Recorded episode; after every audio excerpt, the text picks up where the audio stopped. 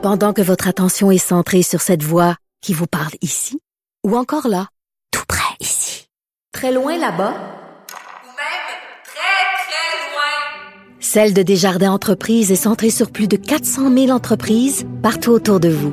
Depuis plus de 120 ans, nos équipes dédiées accompagnent les entrepreneurs d'ici à chaque étape pour qu'ils puissent rester centrés sur ce qui compte, la croissance de leur entreprise.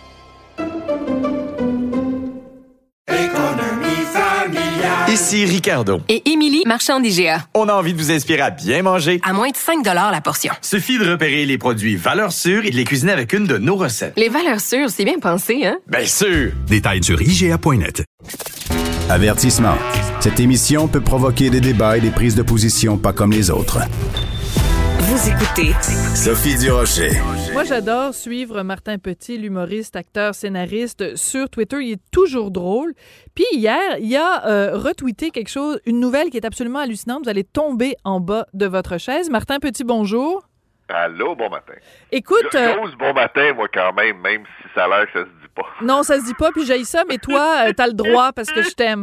Martin, euh, hier, on est tous tombés en bas de notre chaise quand on a appris que l'Office national du film avait un nouveau poste de directrice diversité, équité et inclusion. Ben, tout le monde est pour ça, l'inclusion.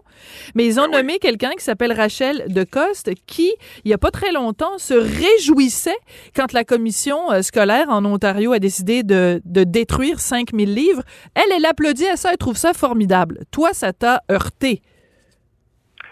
Ben, en fait, moi, c'est, je trouve que c'est, l'épisode, euh, c'est l'épisode ju- quasi journalière d'exemple de, de ce qui, ce cette philosophie là qu'on appelle, un grand chapeau qu'on appelle woke. Ben, il y a des gens qui sont, qui deviennent des professionnels de cette idéologie-là, puis des, puis des idéologies, c'est jamais ben ben dangereux quand c'est ton prof de tennis qui est là. Ouais. Parce que quand c'est ton prof de tennis qui est qui se radicalise soit à gauche soit à droite, ben ça reste que à tous les jours, ben c'est un c'est un gars qui t'apprend à, à frapper ta balle de tennis. puis donc ça n'a pas beaucoup d'impact.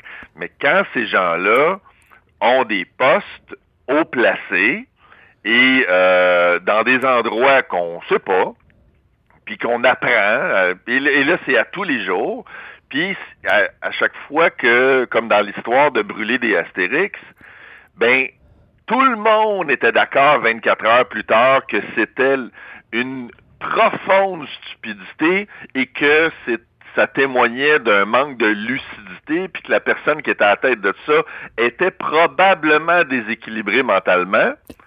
Ça, c'était clair pour tout le monde 24 heures après. Mais ce qui était merveilleux, c'est de voir qu'il y a du monde pendant cette 24 heures-là qui sont allés sur Twitter, d'autres sur Facebook, des professionnels de la culture pour dire que, ah, ben, eux autres, leur premier réflexe, c'est de dire, je suis tout à fait d'accord avec le fait de brûler des livres.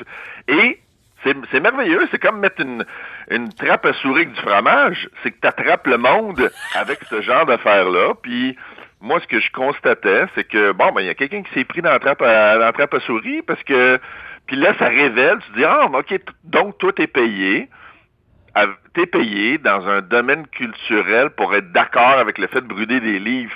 Ça n'a aucun sens, tout ça. Mais il y a beaucoup de gens pour qui ça a du sens et qui sont payés pour continuer cette idéologie-là. Fait que je trouve ça, euh, je trouve pas ça épeurant, autant que je trouve ça euh, particulièrement irritant. Irritant. Mais toi, on te connaît, t'es quand même une grande gueule, Martin, puis sur tes, réseaux sociaux, euh, souvent tu prends position, mais combien de personnes restent cachées puis osent pas se pr- prononcer sur ce genre de dossier-là? T'as pas peur que, justement, en prenant position contre ça, que les gens fassent une association à l'inverse en disant « Ah, Martin Petit, euh, euh, il, dénonce cette dame-là, elle, elle, est noire, elle est pour l'inclusion, donc Martin Petit, c'est juste un raciste, puis euh, il aime pas ça quand on euh, quand on prend la défense des autochtones. T'as pas pas cette crainte là que quelque part il y a des gens qui comprennent rien à ce que tu dis? Ben, je pense pas que j'aurais fait ce métier-là pendant 30 ans si je m'étais toujours ajusté aux imbéciles. Fait que il y a toujours des imbéciles, puis si si tu me demandes, si tu me demandes est-ce que je tiens compte des commentaires imbéciles, non. Je l'ai jamais fait. Puis j'aime j'aime ça parce que je pense que pour moi, le fait de faire ça, non seulement c'est c'est utile parce que après ça, je fais des spectacles. Et si malheureusement ces gens-là avaient pensé que je faisais de l'humour qui, qui était pour eux, les imbéciles, là, je te parle, ben, ils, ils seraient pas au bon endroit puis ils auraient dépensé de l'argent à mauvaise place. Donc, c'est- un filtre. Oui, c'est ça. C'est pour éliminer les imbéciles puis t'assurer qu'ils sachent euh, de, euh, à qui ils ont affaire quand ils vont voir ton spectacle. C'est une responsabilité. Moi, je suis pas hypocrite. Je suis le plus honnête possible envers les gens. Tu vois, j'étais en spectacle hier à l'Assomption. Super public. euh, évidemment, tout le monde a son passeport vaccinal. On a eu du fun, on a tripé. Puis j'étais avec un public qui riait toutes mes jokes parce qu'il comprenait toutes mes jokes. J'aurais pas voulu d'être dans une salle du monde qui ont été attirés pour des fausses raisons parce qu'ils me trouvent juste beau, puis que- puis que, au lieu de puis qu'ils savent pas c'est quoi mon contenu. Fait que je pense que tu sais un artiste qui fait de l'éditorial comme moi comique ben, j'ai tout avantage à, dire qui je suis. Comme ça, ça fait un tri. Puis les gens qui tripent sur d'autres choses, ben, ils iront voir d'autres personnes. En tout cas, moi, les choses sont claires. Évidemment, tu sais, le, le problème avec de critiquer que ce soit à gauche ou à droite, ben c'est ça, les insultes viennent. Mais en général, ils se rendent pas à moi parce que je sais pas, ils ont, les gens ont comme un instinct que ça vaut, ça vaudrait vraiment pas la peine. Puis je suis pas quelqu'un qui tient compte de, de commentaires d'urlu-berlu, mais je- ça me tient à cœur le racisme.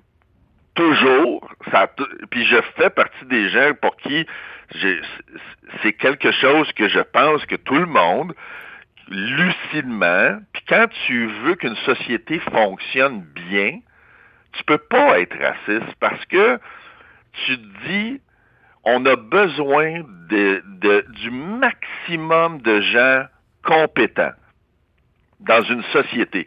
Puis, surtout au Québec. Au Québec, on est tellement un tout petit peuple sur la planète, on représente 0, quoi 0,1% de la population mondiale.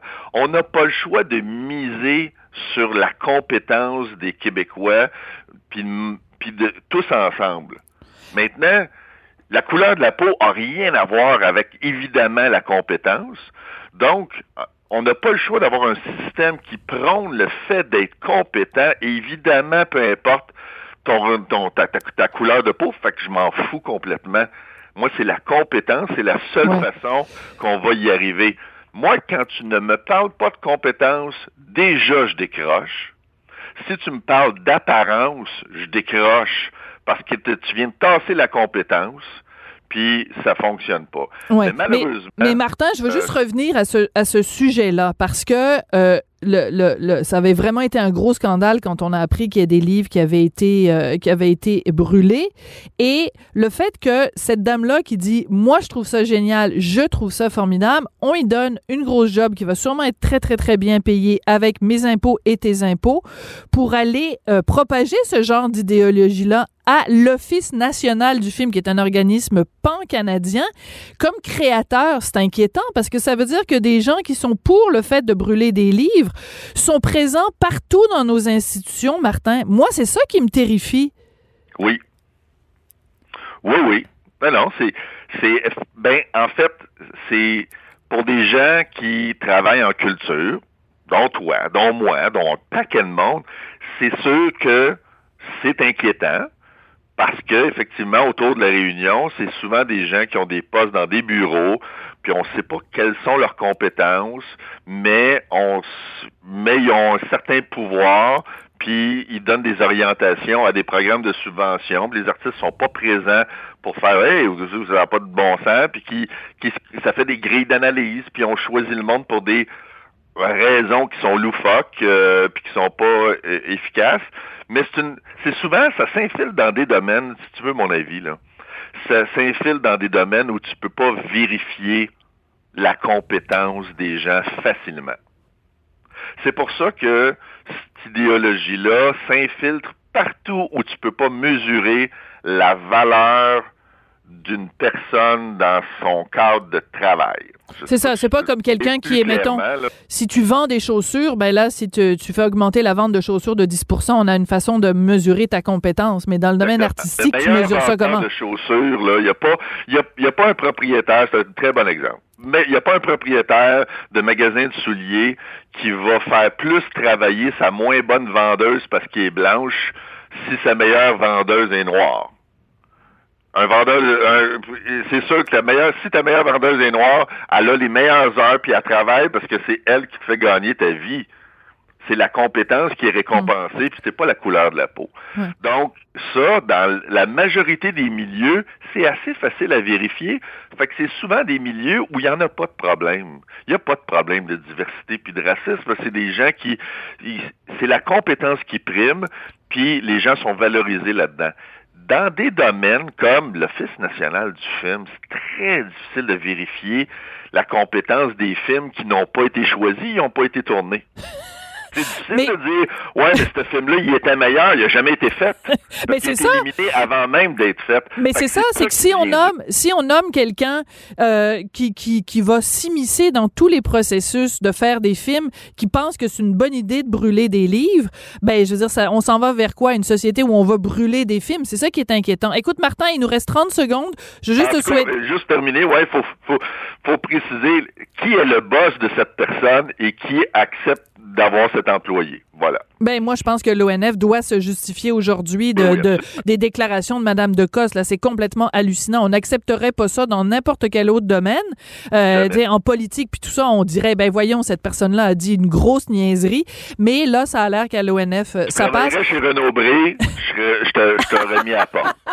Oui, c'est ça. Je te t'es- à la porte demain matin. t'es d'accord de, Tu de brûler des livres. Puis tu tweets ça, ben t'étais à la porte. Bye. Hey Martin, c'est ton anniversaire. Merci beaucoup d'avoir pris du temps aujourd'hui. Joyeux anniversaire. Puis euh, bon, tes, tes prochains spectacles sont en, en, en octobre. T'es en tournée un petit peu partout. Merci beaucoup, Martin Petit. Un plaisir. Bye.